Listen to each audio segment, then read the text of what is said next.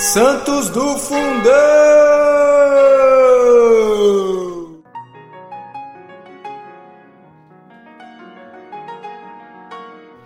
Oi, pessoal! Hoje vamos ouvir um pouquinho sobre São Maximiano, bispo.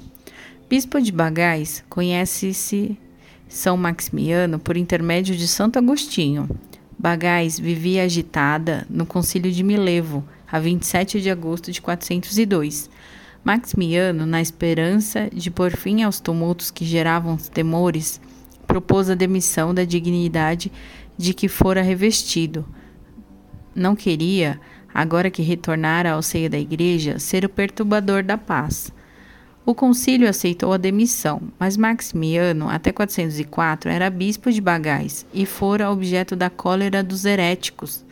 Por vingança, perseguiam e o maltrataram.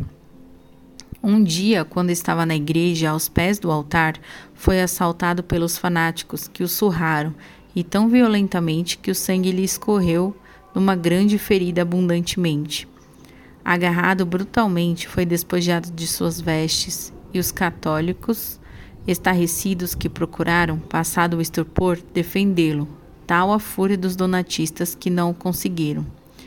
Levado para o alto de uma torre, barbaramente de São Maximiano foi arrojado ao solo, indo cair sobre um montão de lixo, donde um passante o retirou caridosamente, levando-o consigo. Curado por um milagre, Maximiano buscou Roma e disse diante dos ferimentos que apresentava por todo o corpo, o imperador Honório, que com ele se entrevistou, sentiu-se profundamente emocionado.